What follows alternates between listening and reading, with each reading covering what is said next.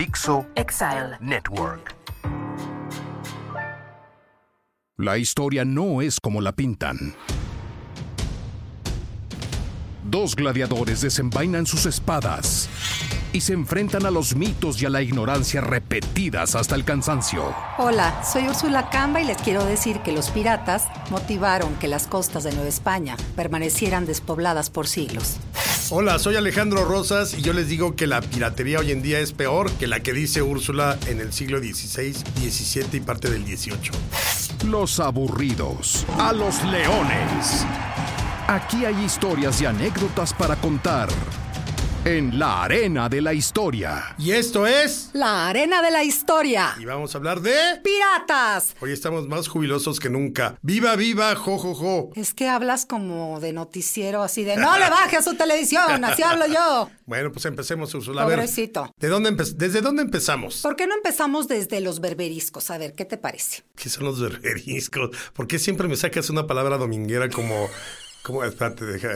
Fardaje. Pero se te quedó grabado para siempre y es muy bonita. ¿Qué es, ¿Que es como el equipaje? Claro. Ah, los fardos. los fardos, pero no vas a decir la maleta de rueditas. Eh, vas a decir los fardos. Te digo los fardos. Bueno, te voy a decir, mira, la costa berberisca o berbería es la región del norte de África que va de Marruecos, comprende Marruecos, Argelia, Túnez y Libia. Y durante siglos, o sea, como que siempre que pensamos en piratas, pensamos en América o solo en el Caribe. Esa es la imagen que tenemos en la cabeza, los piratas del Caribe. Y entonces salen estas películas que refuerzan ese estereotipo eh, que tenemos de los piratas, que son solo los piratas del Caribe. Pero la tradición pirática es anterior. Y los piratas berberiscos tuvieron en jaque mucho tiempo a eh, España, principalmente en el Mediterráneo.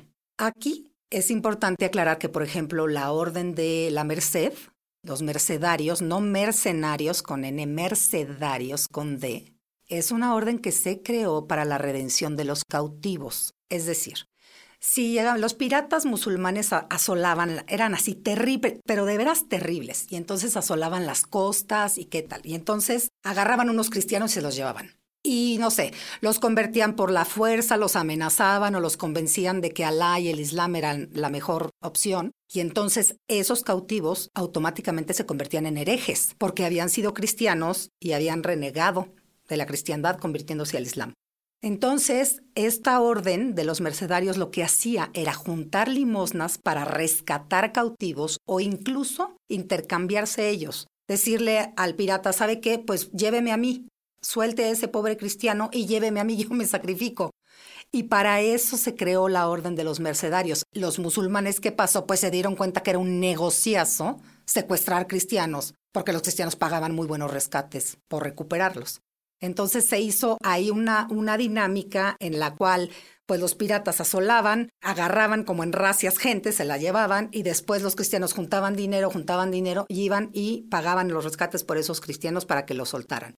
De manera que sucedió algo que después sucedió también en América, que es que las costas de España, por ejemplo, quedaron prácticamente deshabitadas por los ataques, digamos, también en tierra de estos piratas que desembarcaban y pues llevaban lo que encontraran a su paso. O sea, eran de veras terribles. Y esa es la tradición, digamos, que antecede a los piratas del Caribe y los piratas que conocemos después. Claro, pero aquí sobre todo la piratería la encontramos como muy fuerte ya cuando se sabe de las riquezas de la Nueva España, ¿no? Y sobre todo, yo creo que, por ejemplo, Lorencillo, eh, hay varios otros piratas que pasaron a la historia, ahorita vamos a hablar de ellos, pero sabían perfectamente qué traían las embarcaciones, porque no era tampoco como que todos los días saliera un barco con la plata y el oro para la Nueva España, o sea, había fechas muy claras en que salían más o menos se podía calcular, y por eso embarcaciones inglesas, holandesas, podían interceptar. Había los famosos corsarios, ¿no? Que esos contaban con la venia de la corona inglesa para hacer lo que quisieran y que desde luego parte de la riqueza recuperada fuera a dar a manos de la corona inglesa. Pero efectivamente muchas de las ciudades, sobre todo del, Golfo, y particularmente dos, eh, Veracruz y Campeche, intentaron construir sus murallas o hacer ciudades amuralladas, pero era tan lento el proceso de la muralla que eh, la empezaban y prácticamente ya cuando la terminaban ya no había piratería, o al menos ya había piratería de discos compactos y algunas otras cosas y películas. De MP3. claro. Pues sí, porque lo que sucedía es que a mí me impresiona mucho eso y no me dejarás mentir. Si tú te subes a un avión y te asomas de la ventana del avión, te sorprendes de lo inhabitadas que están las costas en México. Es una cosa de llamar la atención. Están solas. ¿Por qué? Porque el desarrollo, digamos, el desarrollo de, de Nueva España fue hacia adentro y se tenía la idea de que si no había poblaciones, pues no había que podían saquear. Entonces había una política declarada de no fundar ciudades en las costas más que Veracruz y Campeche porque no había de otra. Y bueno, pues tenía que llegar, eh, no sé, la flota de la carrera de Indias desembarcaba y entonces, si tú te fijas, me parece que ninguna capital de los estados está en la costa. Cierto. Te dejé pensando, ¿verdad? Sí, claro. Hasta Ruiz Cortines, que inicia la política de la marcha al mar, ¿no? Así de, vamos a ver qué tenemos aquí en los litorales y vamos a poblarlos. Pero eso es en parte también por los ataques de los piratas, que son terribles, y no nada más en las Antillas, es decir, están... Porque es fácil en las Antillas, porque son miles de islas, y entonces ahí se pueden guarecer, se esperan un ratito, ¿no? Y ya como dices tú, pues ya viene la flota que viene en ciertas temporadas para evitar los huracanes temporales, etcétera. Y entonces ya nada más es pues caerles encima, o sea, esperar y caerles encima. No pasa lo, lo mismo del lado de Acapulco, porque de ese lado no tienen islas para guarecerse. ¿Qué es lo que hacen?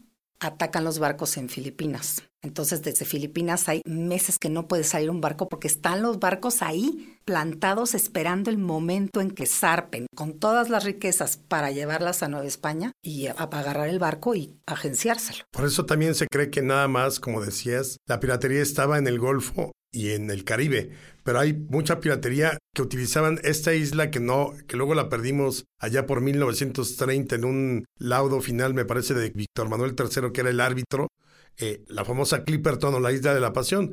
Ahí llegaron a esconderse piratas que eran piratas del Pacífico, curiosamente, porque obviamente la gran recompensa de la piratería no era tanto las ciudades costeras mexicanas que pues, había más bien astilleros, ahí Zacatú, la barra de Navidad, pero realmente nunca una población tan importante. Y lo que esperaban era la famosa Nao de China. Claro, que venía, fíjate, eso es bien interesante, porque la Nao de China que traía todas esas mercaderías Acapulco, que era un pueblo de pescadores, de veras, que solo agarraba vida cuando llegaba la Nao, era el mercado en el que más pesos de ocho reales se intercambiaban, o sea, pesos de plata, de, de la cantidad de mercancías y de lo caro que eran. Entonces era un mercado muy importante. Y hay una anécdota de un gobernador que, fíjate, si el barco de Acapulco no zarpaba con lo que se llama el situado, es decir, con dinero para Filipinas, pues Filipinas no tenía dinero. Entonces de pronto los precios pues eran muy volátiles porque dependían de que llegara plata de Nueva España. O materiales, de pronto no se puede construir no sé qué cosa porque no han llegado los ladrillos que traen de Nueva España. Y en una ocasión que está un pirata, no me acuerdo si es Spielbergen, que era un holandés, ahí como lleva meses, hay un barco que llega y el gobernador lo que dice es, vamos a quemarlo y vamos a hundirlo para que no lo agarre este. Entonces el rey cuando ve esa medida desesperada de hundir un barco, lo que dice es, no, a ver, vayan y busquen en Chile, busquen acá, busquen acá, en donde encuentren barcos y llévenselos a Filipinas para que tengan barcos. Porque si de Nueva España no llegaba un barco, no regresaba con las mercaderías. Pero hundir un barco, pues imagínate lo que cuesta. O sea, lo que te cuesta en daños materiales, pero era tal el agobio y el asedio de los piratas que era mejor hundirlo que dejar que cayera en manos de estos tipos que los tenían en ojeriza. No, absolutamente. Y fíjate que realmente el siglo de la piratería va a ser el 17 y sobre todo la segunda mitad las expediciones o incursiones de Lorencillo en Veracruz van a ser entre 1683, creo que repite la dosis por ahí por el 86. Pero lo interesante es, por ejemplo, Veracruz, generalmente cuando uno piensa, y entonces eh, Cortés funda Veracruz, sí la fundó donde hoy se encuentra el puerto, pero inmediatamente la cambiaron de sede y la llevaron a lo que es la antigua, la antigua Veracruz, que ahí estuvo la sede prácticamente todo el siglo XVI y fue hasta 1600 cuando regresan, 1599 o 1600, no recuerdo bien el año, pero fue alguno de los dos, cuando regresan a ahora sí establecer la nueva Veracruz, donde está hoy el puerto. Obviamente con un San Juan de Ulúa que estaba a varias leguas marítimas de eh, la costa, no está como hoy que llegas en coche, ahí realmente la ciudad le ha ganado el espacio al mar y San Juan de Ulúa se convirtió en el gran bastión no solamente para poder echar anclas a las naves que venían de Cuba sobre todo, sino también para defender el puerto en, el caso dado de que se presentara la piratería. Pero insisto, o sea, se llevaron prácticamente 50, 60, 70 años construyendo estas murallas. En Veracruz, además de San Juan de Lua, el último baluarte que queda que todavía se puede visitar es el de Santiago, que está dentro de la ciudad y que formaba parte de lo que alguna vez fue un intento de amurallar la ciudad de Veracruz. Cierto, porque es una tradición finalmente medieval que se recupera, digamos, si se quiere como instaurar aquí y fíjate, es muy curioso cómo funciona en el caso de Acapulco. Eh, si hay un ataque pirata, tienes en la costa unos, en Acapulco casi siempre eran negros o mulatos, los tienes pues no sé, pendientes del horizonte. Y entonces si ven un barco que no reconocen, que se ve sospechoso tal, entonces prenden fuego a unas ramas. Ese fuego, digamos, llama la atención del fuerte y entonces el fuerte tira una salva de, no sé, de cañones, que avisa a su vez a la catedral que echa, o a la iglesia, que echa las campanas al vuelo para avisarle a la gente que hay un ataque pirata. Esa es como la forma. Y entonces la gente no se corre al monte, entierra sus cosas, esconde a sus mujeres, porque eso también hacían los piratas. Se robaban a las mujeres igual acá, ¿no? Para después pedir rescate o se las llevaban ya y se las llevaban, no las volvía a saber. ¿Qué es lo que pasa con Catarina de San Juan, la china poblana? Es una mujer que unos piratas se roban de la playa en algún lugar exótico de la India, que parece como un relato de las mil y una noches, la venden en, un, en el mercado del Parián en Filipinas, viene a dar a Acapulco, de ahí a Puebla. O sea, ni era china ni era poblana. No, ni era china ni era poblana, efectivamente. como el desierto de los leones, que ni es desierto, ni, hay leones. Ja, ja, ja, Estamos de buen humor. ambiente. Oye, fíjate que yo me encontré una anécdota buenísima haciendo un trabajo ahí sobre Veracruz eh, cuando cumplió los 100 años, no, los 100 años no, los 500 o los 4, no sé, X. Era una celebración y me invitan a, hacer un texto. Pero me encontré una anécdota buenísima que cuenta que en alguna de las regiones de Veracruz llega un pirata, no era Lorencillo, sino alguno otro de esos menores, quizá un poco despistado, y llega a una de las poblaciones, no sé si a lo que sería eh, el lugar donde más grosería se dice, Alvarado, por ejemplo, puede ser por ahí, alguna de ellas. Entonces, cuando llega se da cuenta de que la gente ha huido, no hay nada, y entonces decide robarse unas jaulas con pericos, que era lo único que había. Entonces dicen que de ahí viene la tradición de que el pirata cargaba al perico. Ya ves que luego lo ponen en el hombro, este, no sé de dónde saldría lo del parche y la calavera y todo eso, me imagino que para asustar. Pero eso del perico está documentado como una de las incursiones. Sí, sí, sí.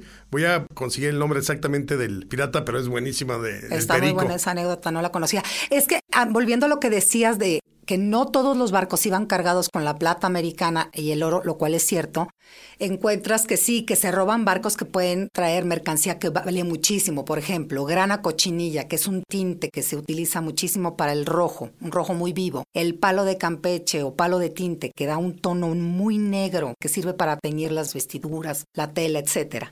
Miel, cera, cacao, es decir, hay muchas otras cosas que también son parte de la riqueza de la América hispánica, que no necesariamente son la plata y el oro, sino estas cosas que se mandan o incluso objetos que de la nao de Manila se pasan y van a dar, digamos, a Veracruz y después a Sevilla o a Cádiz, dependiendo, ¿no? Claro. puerto. Fíjate que hay otro pirata, a mí me gusta mucho que le decía, era eh, holandés, le decían el holonés, que es buenísimo. Dicen que era un sanguinario a tal grado que cuando llegaba a poblaciones, ya sea en el Caribe o aquí en México, agarraba a algún prisionero, le abría el pecho con el cuchillo, le sacaba el corazón y le daba una mordida. Ya con eso, exactamente, si ustedes vieran la cara que puso en ese momento la doctora Úrsula Cama, se darían cuenta de por qué el resto de la población en ese momento entregaba absolutamente todo.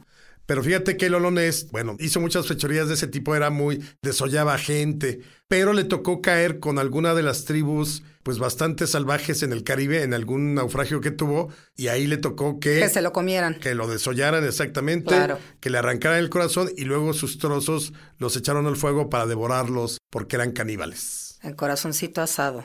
Sí, esa es otra cosa, ¿no? Los piratas eran terribles, no eran así, ay, el pirata buena ondita, eran terribles. No eran Jack Sparrow. No, claro que no. Ni el perrito que te da las Sí. llaves en, los pirata- en el juego de los piratas del Caribe. Claro que no. O sea, llegan, por ejemplo, llegan unos a Campeche y después de saquear la ciudad, amarran a varios, como a ocho o nueve, de los brazos y se los llevan de escudo humano y se rodean de estos presos para que no les disparen. Porque lo que tienen de las costas son, por ejemplo, indios flecheros, que son pues los que apoyan, digamos, porque no todos tienen cañones ni tienen nunca suficiente artillería para estos ataques y tal. Entonces se llevan a los prisioneros amarrados para protegerse de las flechas y que no los ataquen. Y sí, son terribles. Matan a muchísimos, pero cuando los agarran, porque además los logran agarrar, son como persecuciones un poco de película. Hay casos en los que se recuperan los botines y se recuperan a los presos. Eh, por ejemplo, hay un ataque, el ataque de Lorencillo a Veracruz, que es espantoso, que los encierran en la iglesia de la Merced no sé cuántos días con un barril de pólvora en la entrada, así de el que se mueva, le prendo fuego al barril y vuelan todos. Y les saquean la ciudad, les quitan todo y los dejan en cueros en la isla de los sacrificios. Y los que van a socorrerlos son los negros de San Lorenzo de los Negros, de Yanga. Ah, Porque están más cerca. O sea, a la Ciudad de México llega la noticia tres días después. ¿Te imaginas de lo que en la Ciudad de México se ponían de acuerdo, los que les mandaban auxilio, tal?